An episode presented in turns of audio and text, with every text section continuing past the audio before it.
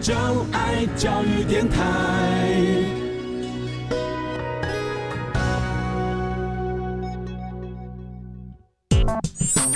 Mr. Future，请给我一点音乐。Yes sir。Mr. Future，请给我一杯咖啡。Yes sir。Mr. Future，请帮我开门。Yes sir。Mr. Future，请带我看见科技遇上产业的未来。Yes sir。科技遇上产业未来无限，可能，请进入产业大未来。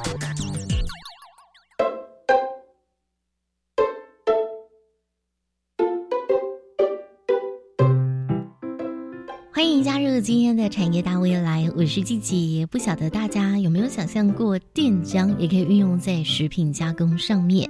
今天呢，真的非常开心，邀请到了在台湾学术界唯一一所是很努力在进行电浆技术研究，然后融入食品加工的学校，来到节目当中，好好的来跟我们分享食品加工产业，而也要带领大家了解科技融入食品加工到底拥有什么新风貌。而节目刚开始，先把时间交给节目的小帮手 Mr. Future，请他带我们靠近食品加工。Follow me，一起发现产业遇上科技的美好。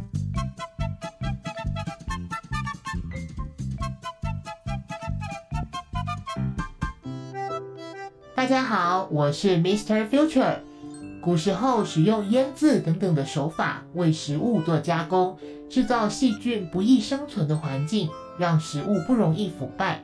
而现在，食品加工业者也会在法律规定的范围内使用防腐剂，增加食物可食用的期限。特别是如果有些东西你不加防腐剂，它变质，民众不晓得，吃下去之后呢，可能反而会造成食物中毒。如果说厂商都是依照政府的规矩去做，基本上防腐的添加对人体的负担是非常非常低的。然而，在市面上常打天然防腐或是未添加防腐剂，却有部分是业者利用消费者的心理所产生的话术。消费者必须睁大眼睛，才能辨别是否对身体没有危害。那比如说金针中间常加的，可以用来跟它漂白的，那它这些东西它本身是属于漂白剂，但它有很好的防腐功能。你说它它是没有，它确实不是属于政府归类的防腐剂，所以还是要小心。呃，没有添加防腐剂，跟它有没有经过防腐的处理，这两个是不同的。民众若有任何疑虑，可拨打电话至卫生署通报。而具有认证标章的实验室将会协助业者以及政府做检验。所以购买还是要买一些有商誉比较好或者比较有信誉的公司的产品。那另外就是，假如买的东西不敢确定它是不是有防腐剂，那因为很多防腐剂可能是水溶性，所以你可能买了之后，假如是食品，你可以可以泡一下啊，让看看是不是让这些可能有的防腐剂可以稍微流失一些。不过近十五年来，电浆技术蓬勃发展。因此，能为食品加工开启新的一页。当电浆跟这液体接触的时候，那这个液体里面可能会产生这个双氧水。这个双氧水、有机物质或者是一些污染物，都可以达到降解杀菌的这样的一个目的。举例来说，以电浆保存的肉饼，表面上几乎没有细菌。因此，鲜度和色泽都能获得良好的保存。不但可以对食品的保鲜期限可以延长，甚至它在这个有一些农产品，它都可以让它产量增加，发芽的速率增大，到最后可以有解决这个粮食不足的这种全世界的这个问题。国外已经运用电浆做了许多研究，预期将会被广泛应用在食品加工以及农业，当做土壤肥料来做运用。甚至是美容业也能应用电浆技术。现在的生活如果没有电浆的话，基本上我们还是会活在几乎像石器时代一样，我们也不会有半导体，我们也不会有干净的空气。接下来就让我们一起进入产业大靠近，一起来靠近食品加工产业。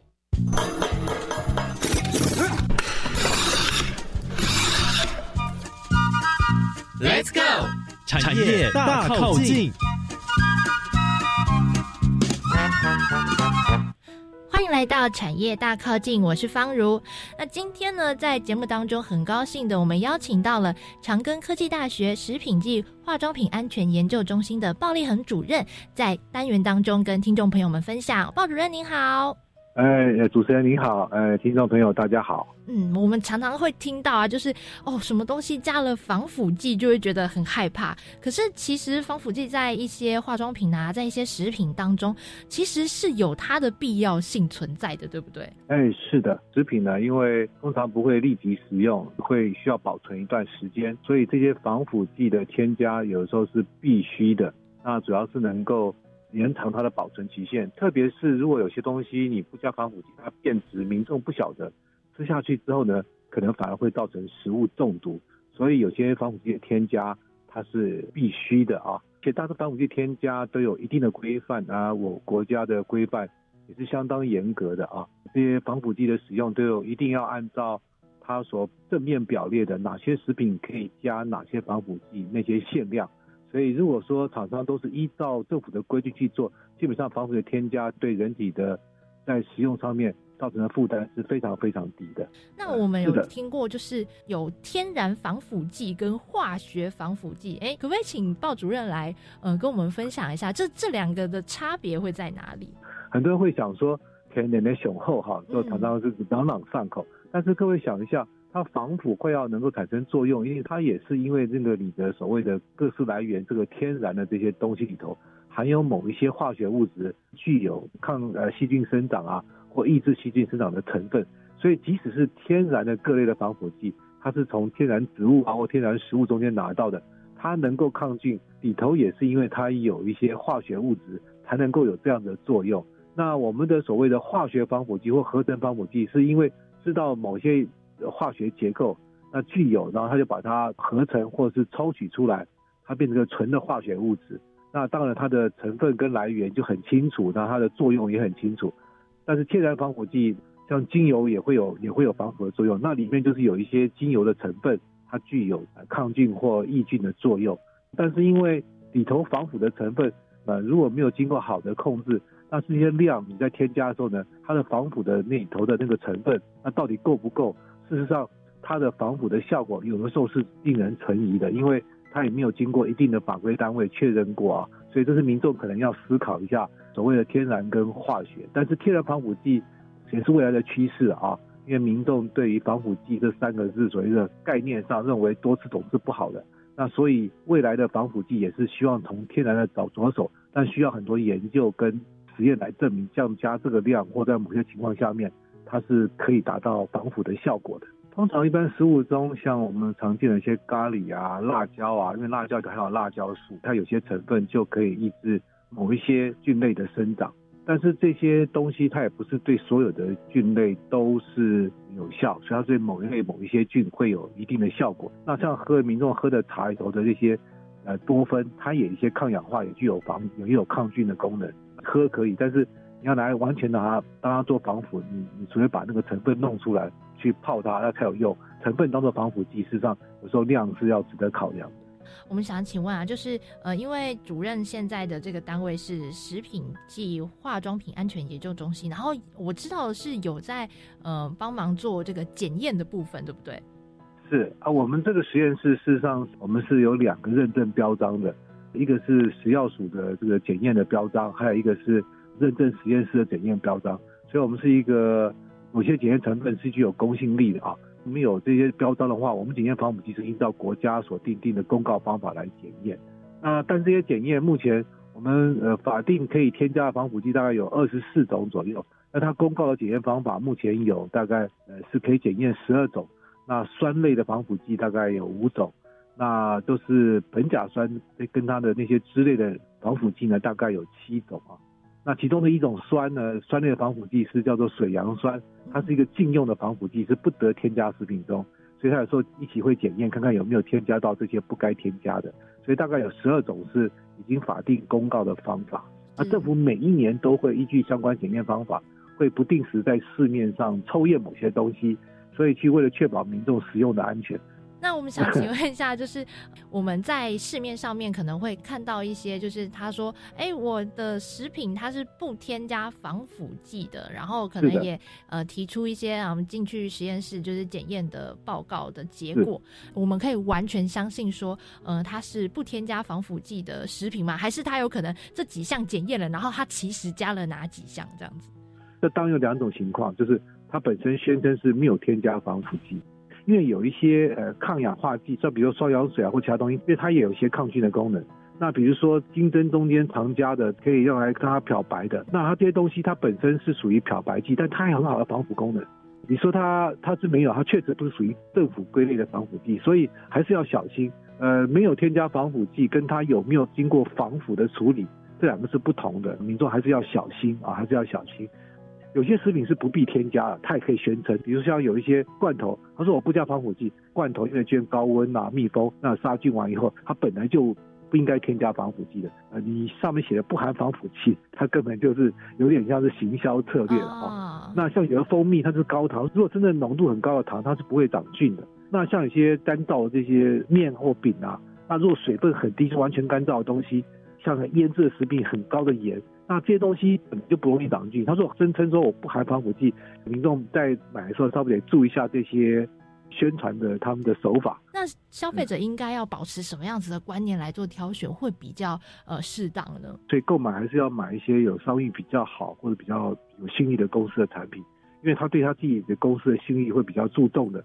他就比较不会欺骗消费者。那另外就是，假如买的东西不敢确定它是不是有防腐剂，那因为很多防腐剂可能是水溶性，所以你可能买之后，假如是食品，你可以可以泡一下啊，让看看是不是让这些可能有的防腐剂可以稍微流失一些，或煮完之后你不敢确定你的汤就少喝一点，那降低这些食用过多的这些东西。那有些像觉得食物食品的这些颜色。改变太多，像我买的金针太很白、很很漂亮那种东西，可能就要小心，不要买包装不明的。另外就是可以稍微注意一下，是假如你买的东西，那基本上它如果宣称没有防腐剂，那大概放个你一天两天，第二天可能它可能快就长霉。你可能放三天，放一个礼拜，它还没有长霉，你就知道它一定会添加防腐剂。但是糕点类是本来就可以添加，因为容易腐坏，所以基本上都会添加。那这个就是我们。要买东西稍可以稍微观察跟注意的地方。嗯，好，那今天呢，我们就非常谢谢我们的暴力恒主任在节目当中跟听众朋友们来分享了关于这个防腐剂还有食品之间我们应该要怎么做挑选，还有它其实具有非常多的学问哦。好，今天呢就非常谢谢鲍主任。好好，谢谢。接下来我们就把时间交给季节，让专家学者来带领大家认识产业的大不同喽。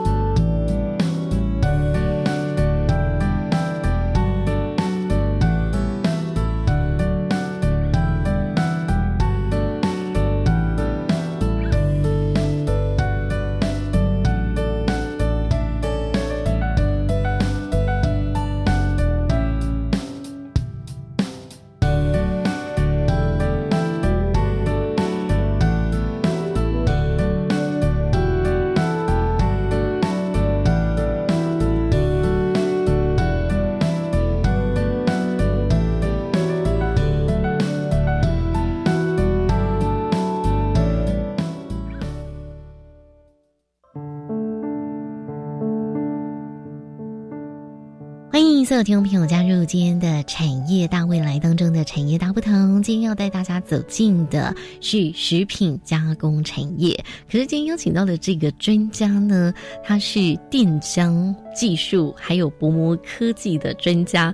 为什么电浆还有薄膜科技可以跟我们的食品加工有关系？今天很开心邀请到的是明治科技大学环资学院的院长，也是电浆与薄膜科技中心主任谢。庄新特聘教授来到空中陪伴我们，院长您好，你好，院长想问一下哦，您所带领的电浆与薄膜科技中心，其实在二零一零年就在明治科技大学成立了。那这个中心它负责的任务是什么？在明治科技大学成立的电浆与薄膜科技中心，到目前为止已经成立了大概十年。工作的方向是两个面向，一个就是研究发展最新的薄膜科技，然后另外一项就希望能够。尽力发展电浆的技术，电浆的技术包山包海，它可以从这个半导体业一直到这个精密加工业，然后到各方面，包括今天要讲的食品加工业，我们都希望能够在不同的领域上面把电浆的技术。它的好处应用到极致，是谢谢院长。当然，我也知道说，明治科技大学这十年以来，电浆与薄膜中心也有一些成果。等一下呢，有时间会让我们的院长来做分享哦。不过，你刚才有说啊，这个电浆技术可以运用到的地方，像是半导体、精密加工，这些都比较偏工业。可是，你刚才又讲了最后一个，是我们今天要谈的主题——食品加工产业。诶，这真的会让大家觉得有点。摸不着头绪，为什么电浆技术会跟食品加工产业有关系？而且呢，听说帮了很大的忙，可不可以请院长让所有听众朋友知道一下呢？电浆，首先我必须要稍微解释一下。电浆它是一种离子化的气体。如果以它的工作环境来讲的话，通常我们在半导体业用的都是真空下的这个电浆。至于在这个其他领域上面，我们可以提升这个工作的这个压力，造成这种在大气压底下也能够产生这个电浆。最近这几年的这个技术的发展是，不但可以产生在大气压下的这个电浆，我们还可以维持它在低的温度，譬如说在四十度、三十度以下。下降比较奇特的是，在这种情况底下，电浆它可以产生一些所谓有用的自由基，或者是叫做活性的物质。这种自由基就对生物体，不管是细胞、细菌，甚至病毒，都会有一个不一样的反应。所以，如果把这样的一个技术，应用在这个食品加工业的话，就会有一个很不一样的一个发展。这个也符合我们往这个精致农业或者精致的食品加工业这个方向的发展。所以电浆技术它的帮助是很大的。不过我也想问一下院长，说电浆技术运用在食品加工哦，它多早就开始了？电浆技术的发展就是在一个大气压底下产生的电浆，可以维持一个低温的这个状态。这种技术大概是在。在二零零五年，也都是大概十五年前才开始在这个技术上面有一些突破，在应用上面就有快速的这种发展。食品加工业只是其中的一种，那另外一种，譬如说在医疗上面的发展，啊，也是同步在进行，只是在有些国家对医疗的应用限制比较严格，譬如说美国，啊，所以美国因为医疗上面应用。可能有点困难，所以它变成全力发展，把冷电浆或者大气压底下的冷电浆这种技术，全力放在这个食品工业，不管是食品加工业，或者是这个农业的这个技术上面，在很多国家都有非常快速的这个进展。哇，真的超乎我们的想象！原来电浆技术的运用早就在国外就被使用，然后我们台湾大概是刚才院长说的二零零五年左右啊。那想请问院长，你可以说啊，它本来是要放在医疗当中嘛？那如果是医疗的话，它会怎么被使用呢？实际上面哈，它这个当初。发展这样的一个技术，最大的推动力就是在医疗的这个领域，因为这种大气压下的这个冷电浆，刚有讲过，它会产生一些有用的这个活性的物质。简单的来讲，它是可以杀菌，它可以促进这个愈合，可以促进细胞的分裂生长，甚至在现在有很多的研究是在于这个癌症的这个治疗。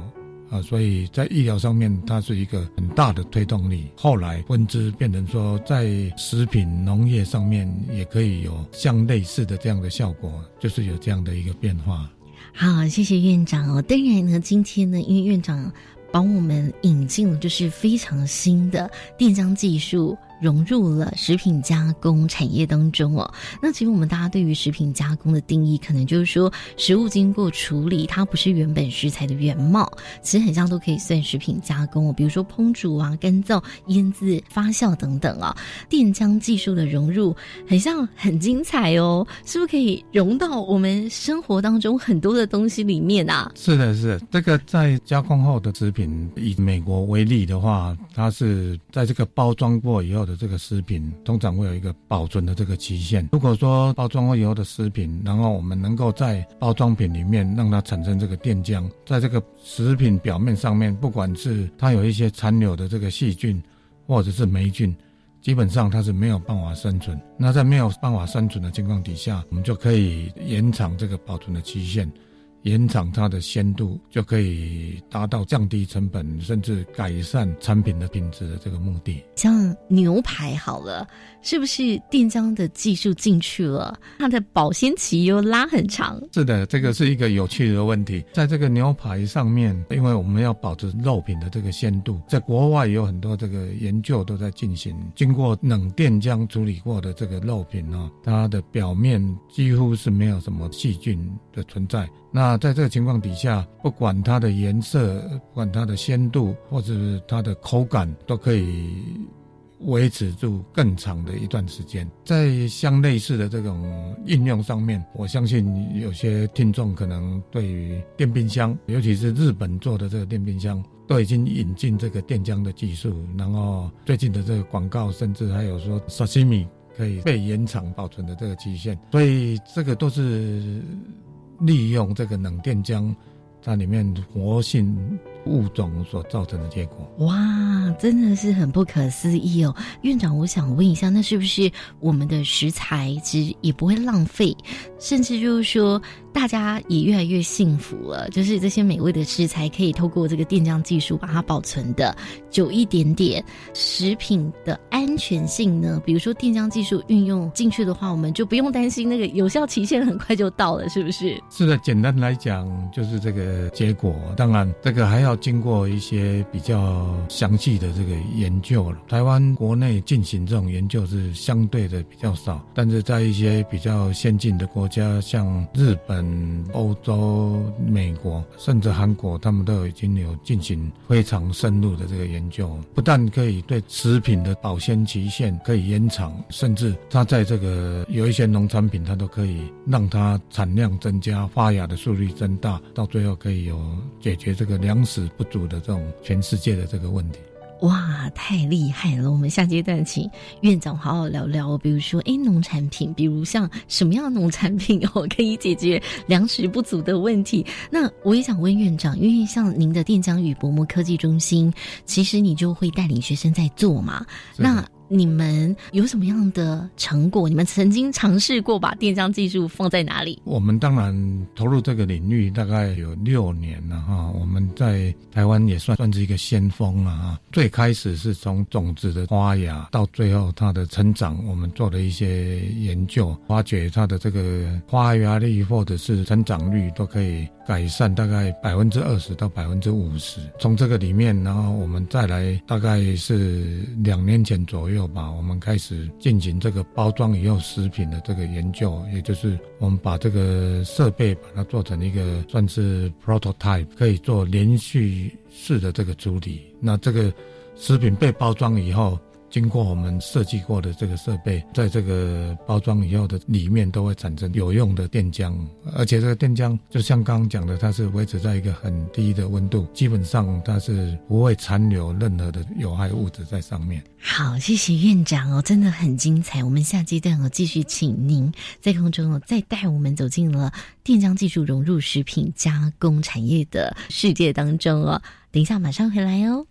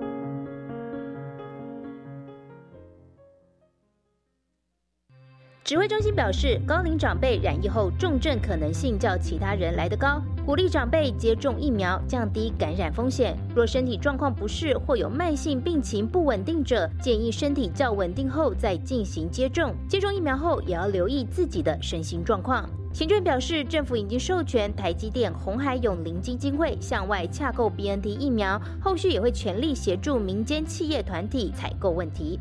以上内容由行政院提供。我是青年故事馆节目主持人涂杰，职业探索、创新培力、公共参与、国际行动、壮游体验。哪一个面向是青年的你愿意花时间去做改变与感动的呢？每周三的七点零五分到八点钟，我在教育广播电台跟你一起聆听属于台湾青年的故事。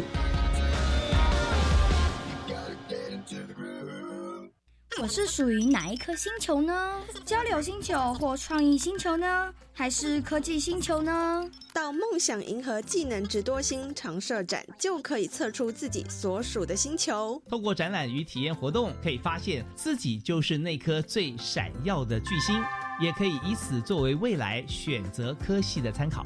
在国立公共资讯图书馆，即日起展到十二月二十六号。我要参加。以上广告是由教育部提供。加外加外，阿玛波拉，扎根格玛西卡斯达斯，的加古拉布古列列。大家好，我是来自台东的胡代明，这里是教育电台。那罗哇那咿呀那呀哦哎呀，那是你呀鲁玛的呀恩哦，朋友们就爱教育电台。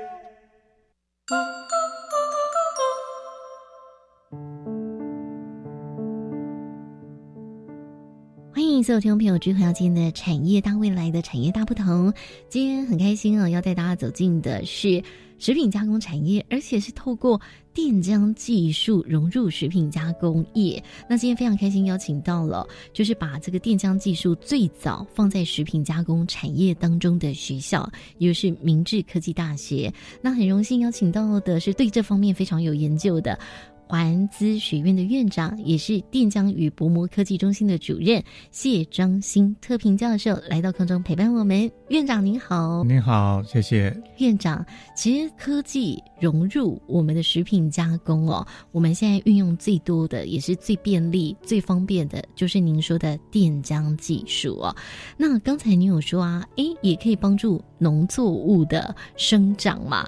那像是什么呢？这个在国外。也做了很多研究，譬如说以韩国的研究，它甚至从人参到这个辣椒；以日本的研究来讲的话，最重要的当然是稻米，几乎各式各样只要有种子的东西都可以使用这样的一个技术。最主要的结果就是它的产量可以增加，它的品质并没有变坏，甚至更好。所以这是电浆技术在农产品最大的功用。那想问一下，刚才院长您有提吗？您带学生做那个种子，看着它的发芽成长，你们那时候是选什么来做研究？就是以这个最简单的种子，那就是一般大家小学时候都有做过绿豆发芽的这个研究，然后长成这个豆芽菜。那我们就是以绿豆尝试各式各样不同，甚至利用水根的方式，到最后都证明这个电浆确实对这个绿豆的发芽还有成长有这个不错的效果。所以院长，我们要有专业的实验室才可以做这样的研究跟实验。一般人如果说想在家里面啊、生活中做这样子的实验，应该比较有难度吧？电浆这个有时候它会用到一些比较高压的这个部分，高电压的这个部分。不过实际上，如果是控制得宜的话，并没有说非常危险，因为类似这样的一个技术啊，现在用在这个，比如说电浆美容，我们可以用在这个皮肤上面，可以增加皮肤的光滑度或者它的饱满度。其实用的这个原理都差不多，就是它可以让这个细胞再生或者是成长的更好。那所以在植物上面，或者是说在人体上面。都有这个相同的这样的一个效果。是，那院长很像这个电浆的技术，也可以运用在比如说我们讲食品加工嘛，像是牛奶的部分是怎么样的使用法呢？这个就是又牵涉到了另外一个领域，电浆，它是一个。离子化的气体，然后这样的一个东西，它跟这个液体接触的时候会产生什么样的反应？当然，我再强调一次，就是国内在这一方的研究是比较少的，但是在国外已经有非常深入这种研究。电浆跟液体接触的时候，它不但在空气中它有这个有用的活性物种，在这个液体里面也会产生一些有用的这种物种。简单来讲，譬如说双氧水 H2O2，这个是最常产生的一个算是生成物。当电浆跟这液体接触的时候，那这个液体里面可能会产生这个双氧水。这个双氧水就可以对这个液体里面的细菌或者是不好的这个物质，甚至是有机物质或者是一些污染物，都可以达到降解杀菌的这样的一个目的。又是一个非常崭新的一个领域。这是一个非常重要，也是将来要发展的话，这个绝对不可以忽略的部分。也想问问院长，就是说啊，这样子的使用在台湾已经出现了吗？还是说现在都是国外在用而已？这是一个好问题，因为台湾本身哦，在这方面起步是算比较晚，现在投入的人实际上也不是很多了哈。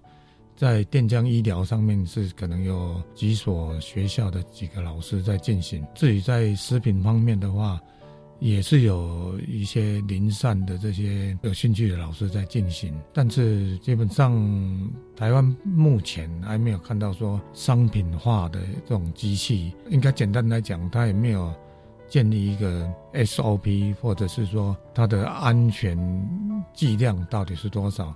诸如此类的这个东西，目前很遗憾的来讲，是台湾算是比较落后的这个部分。但是我相信，未来院长您会带领您的团队，或许就创造台湾第一个把它 商品化哦。希望如此。我想问问院长，您为什么愿意？带领您的中心来投入这个食品加工的部分，因为你说很少人在做嘛。是的，当然是因为我从念博班的时候就已经开始牵涉到电浆的这个技术。电浆技术当然大家都知道，主要是用在这个半导体业。我一开始的时候，当然也是把这个电浆运用在这个镀膜上面。那这也就是为什么我们会有电浆与薄膜中心。那一开始我们还是把这个主力放在。利用先进的电浆形成更高阶的薄膜，这个我们做到一个程度以后，就会有一个瓶颈。到达这个瓶颈的时候，我当然就想说，也许这个电浆它有更多的这个运用。终于在这个搜寻过，然后跟国外的学者有很多讨论以后，发觉不管在电浆医疗，还是在食品加工业，甚至在农产品上面，还有这个生态的这个维持，电浆都可以扮演一个非常重要的角色。是，谢谢院长。您刚才说，哎，在博班嘛，我知道您念美国乔治亚理工学院的材料工程博士，其实蛮有意思的。材料工程竟然呢，把这个电浆技术带到食品加工哦，真的也创造了一个新蓝海。那我也想问问院长，您刚才有说，在这个很像土壤的部分，也有做这个电浆技术的融入吗？哎，那电浆技术对土壤的影响又是什么？这个又是一个非常有趣的问题，而且影响的范围是非常的广大。那我们一般在这个土壤经过几次的栽种以后，这个土壤通常会变得比较贫瘠。那当这个土壤变得比较贫瘠的时候，我们最常用的就是使用这个人工肥料。其实肥料本身很多，我们都知道它需要的是含氮的，我们叫做氮肥这样的一个东西。所以在这个情况底下，我们可以使用这个电浆，譬如说，我们利用氮气或者含氮的这种气体，我们把它变成活性的这种含氮的这种物质。那这种物质在打进去土壤里面，或者是跟土壤有接触的话，那这样子它的效果就可能。相当于一般的人工肥料，或者是它会比一般的肥料有更好的效果，因为我们可以控制我们需要的是什么样的土壤，所以这样就会有一个土壤富裕的这个效果。想问院长，嗯，定浆技术如果这样子融入进去，会不会让肥料产业消失掉啊？我会觉得好紧张哦，那我就不需要我啦。老实说，这是一个现实面的这个问题啊。那当然，我不是学经济的，不知道说当一个技术的升起，会不会是另外一个技术的这个没落？我想，我可能没有办法回答这样的一个问题。不过，我们是在电浆医疗的技术，实际上就是已经遭遇到这样的一个很大的这个阻碍了。因为，譬如说电浆医疗技术的话，会对这个制药产业。产生很大的一个革命，因为这个原因哦，老实说，像美国，它就一直阻碍这个专利的这个申请，所以有关这样的一个技术的专利申请，美国的这个 FDA 通通把它打回票，但是他接受的是在食品加工业或者是跟农产品有关的，美国的 FDA 导致都会通过这样的一个专利。哇，所以其实演变真的都要经过一些革命哦，跟大家的一些努力。不过我们还是很期待未来，我们还是可以找到一个。很棒的方式哦，我也希望如此，不断的向前这样子。我们下阶段呢，继续请我们明治科技大学的谢章新院长啊，继续在空中来陪伴我们，再来跟我们分享说哦，那电浆技术如果融入越来越多，未来的生活是怎么样的？或是在食品加工，是不是有一些我们也是意想不到的发展？等一下我们再回来哦。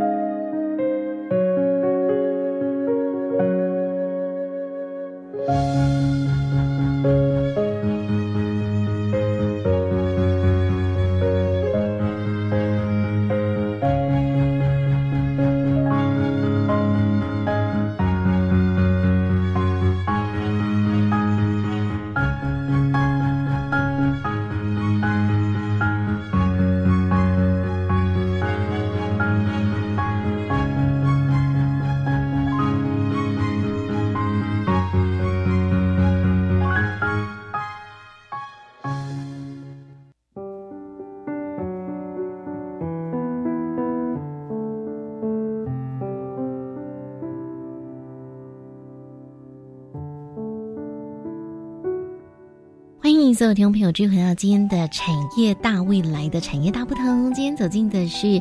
我不能讲说电浆的产业，而是电浆技术融入在很多产业。但我们今天挑的就是食品加工产业。今天很开心，我邀请到其实在我们台湾真的最早在做电浆技术融入食品加工业研究，我们明治科技大学环资学院的院长，也是我们的电浆与薄膜科技中心的主任谢张新特聘教授来到空中陪伴我们。院长您好，嗯，你好，大家好，是院长。长，您该有说，六年前明治科技大学就在做。相关的研究是电浆技术融入食品加工里面，而且一走哇走了这么的久，你们不止在种子的部分做了研究，连食品的包装也有，所以你们的学校就已经有设备喽。基本上我们是有一些算 prototype 这种设备。那未来还是会持续在这方面做一些研究跟研发吧？当然是如此，但是我们更期望的是说，能够跟产业界有一些。结合，然后有一些合作，发展出更新的技术，更多的这个应用。所以，假如有听到节目的食品加工产业，他们是想要融入电浆技术的，都可以主动跟我们联络的意思喽。完全正确，这个我们很欢迎跟各界哈有一个很好的互动。好，不过今天真的院长来分享电浆技术融入食品加工，也是让我大开眼界。可不可以请院长让所有听众朋友知道哦，在没有电浆技术之前，食品加工产业到底怎么在做食品加工？然后到后面怎么慢慢的把电浆技术融入，然后让它可能保鲜期更长啊，或者说呢，让它的生长会更好啊？从很早很早以前，也许现在还有。用这个腌制的这种技术啊，这种咸菜啦，还是很多罐头食品啊，我们都是为了要防止它腐坏，我们通常会加入一些，比如说硝酸盐类啦，防止这个细菌的滋长。也就是说，这种霉菌啊，或者是细菌，它是没办法在这种环境底下生长，所以这样我们就可以让这个食品就可以保存的比较久。接下来我们发现。大家开始做一些包装。那这个包装当然除了美观以外，最重要的目的是它要隔绝跟外界污染的这个环境的这个接触。这样的一个持续的过程里面，我们都要借重一些药品呢，还是说添加物这样来延长它的保鲜期限。几乎现在大家吃到的这种加工过的食品，都是有一些外加的这种添加物。那电浆在这个整个过程里面，当然可以扮演的角色是说，它可以在不添加任何对人体可能会有一些伤害的这种。物质以外，它还可以这个延长这样的一个保鲜期限。那如果说以这个蔬菜为例的话，美国实际上也在进行这种利用这个电浆处理这个菠菜，菠菜处理过以后再包装，可以把一些大肠杆菌或者其他的这个菌种，通通可以把它消灭掉。如果说包装过以后再经过电浆处理的话，同样的会有更好的这个效果。目前据我所知，在美国最大的生产这个 cheese 工厂叫 Craft，它已经开始在进行这种包装以后，再经过这个电浆的这样的一个处理。这些在在都是希望说能够再减少添加物，尤其是很多这种添加物是致癌的这个物质。减少这样添加物以后，经过电浆处理，我们不但可以让食品保鲜，又可以减少这个添加物的情况底下，这样对人类的身体健康应该是有很大的这个帮助。哇，真的是太棒了！电浆技术让食品加工有一个大跃进哦。那可能我们过去想象的，一定要加乳化剂或是防腐剂、品质改良剂、甜味剂来做食品加工，可能有了电浆技术都不需要。那我们也会吃得更安全，也吃得更健康了。这样子，对，当然这这是我的期望啊。那当然，这还有一大段路要走。不过，我们现在已经看到很多的这种家电产品都已经开始富有这样一个电浆的一个设计，这个也都是朝向这样的一个方向在做发展。也就是人类将来在日常的生活上面，应该会更安全、更健康，活得更久啊。好的，院长，你刚才讲说家电产品融入电浆，比如说像哪些？其实这个最成功的例子，比如说以 Sharp 的空气清净机，它是大概十年前开始发展吧，那现在已经是变成一个主流产品。我亲自有去看过这样的一个产品，空气的品质真的变得非常非常的好。除此之外，我看到的比较多的都是日本的家电产品，不管在冷气机上面。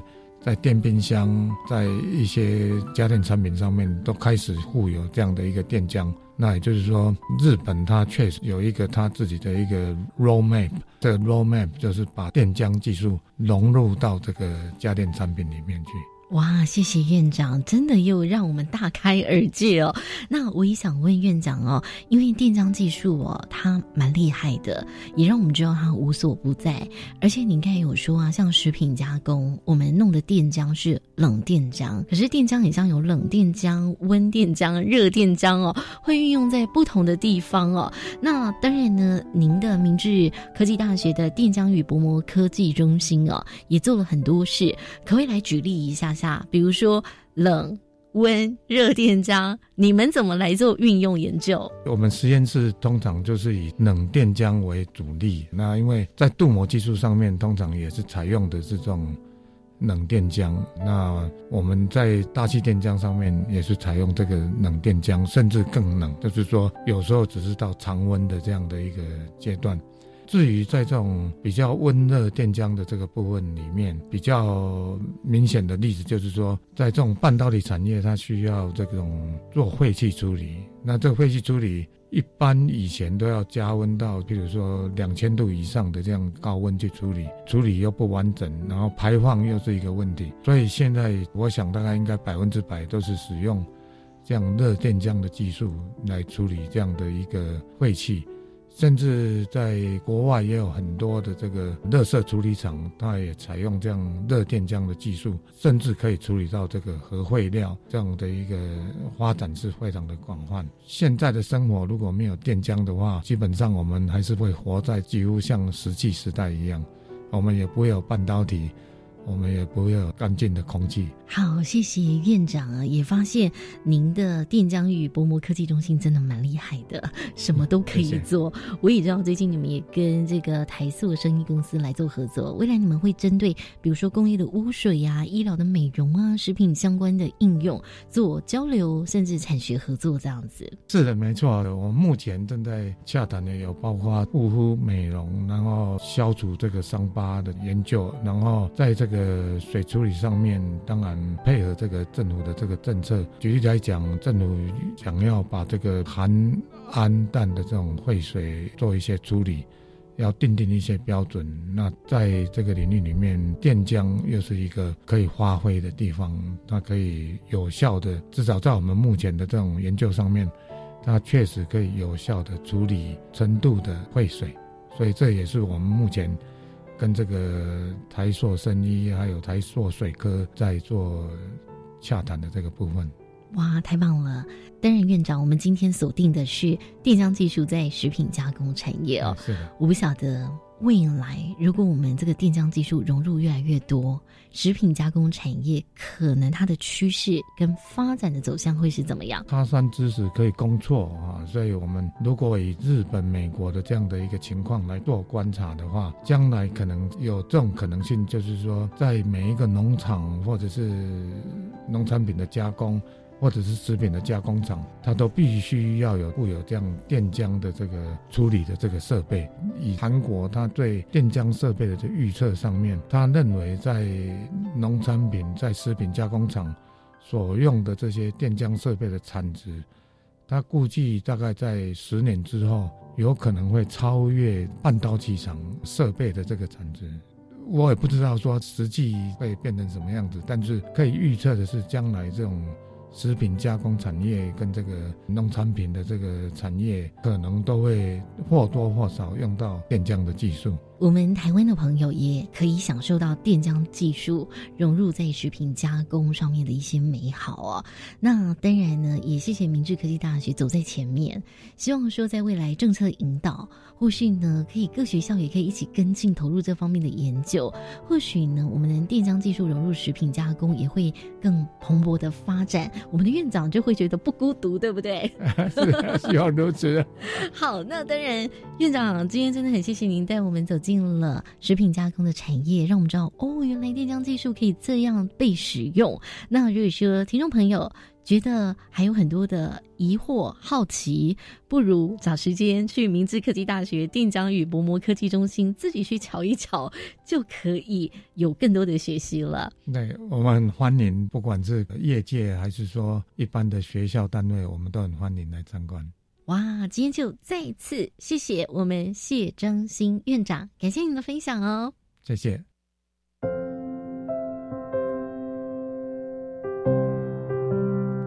再次感谢谢章新特聘教授的分享，让我们知道原来电浆技术可以融入食品加工，而且对社会带来很大的贡献跟帮助。也感谢教授长期带领学生来做这一项研究，真的很令人敬佩。我们先休息一下，等一下我们要请谢章新特聘教授跟鲍立恒主任继续用快问快答的方式带我们简单的再认识食品加工。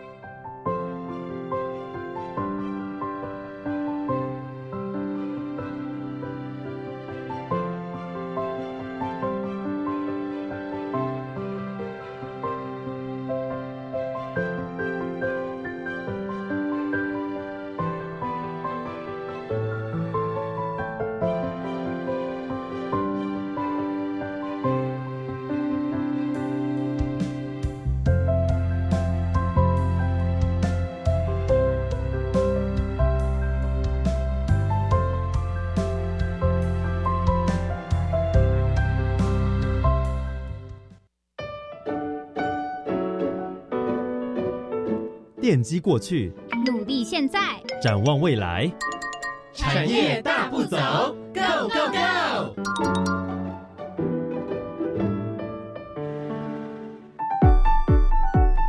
大家好，我是 Mr. Future。最后用快问快答，请业界达人与专家学者分享产业的现在、过去、未来。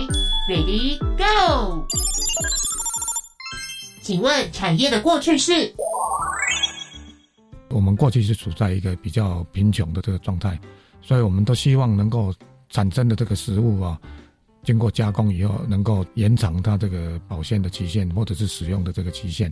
比如说衍制品这样做延长的这种使用，但是这种缺点就是它会有的很多的额外的添加品，那会造成这个人类健康的这种可以说是一种负担。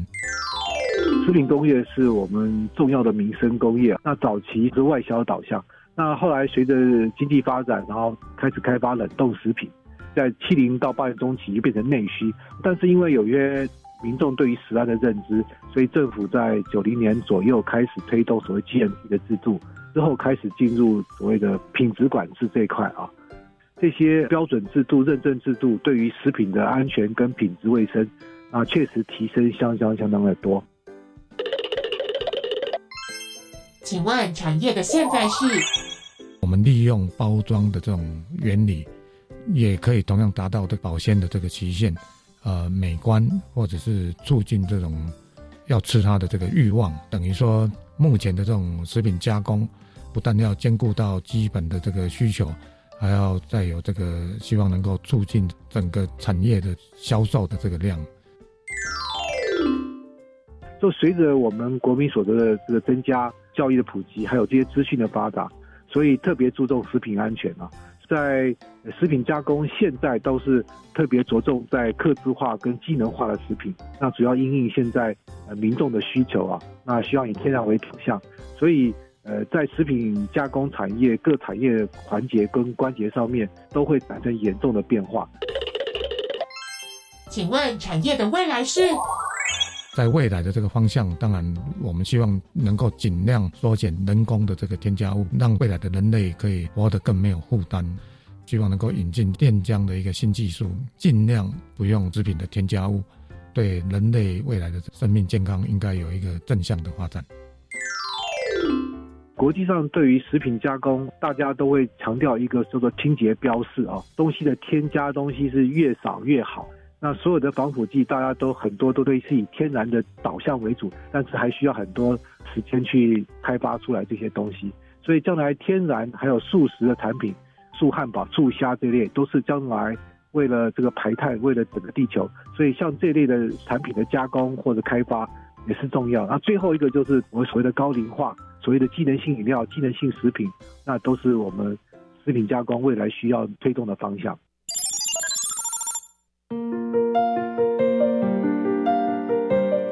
随着科技的进步，还有生活的演变，食品加工产业未来可能能够更符合我们所需要。当然，也期待未来的食品加工在科技不断融入之后，能够拥有更多崭新的风貌。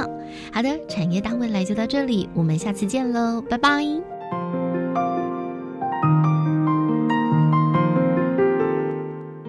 是长庚科技大学食品化妆品安全研究中心的主任包立恒。我期待未来的食品加工产业能够借由这个新兴科技来提升食品加工的关键技术，那与产品的安全技术，能够希望跨领域去整合创新这个经营模式，不但提供国人安全各类的加工食品，并提取我国的高品质的食品产业能够推向国际。谢谢。我是明治科技大学环资学院的院长兼薄膜与电浆科技中心的主任，我的名字叫谢章新。我希望是说新的技术的投入能够对人类健康福祉有一个正面的一个贡献。那在工程领域的人来讲的话，我们希望能够提供一个更便宜、更方便、更有效的一个技术，甚至是设备，在这个食品加工业上面有一个很重要或者是不一样的这个突破。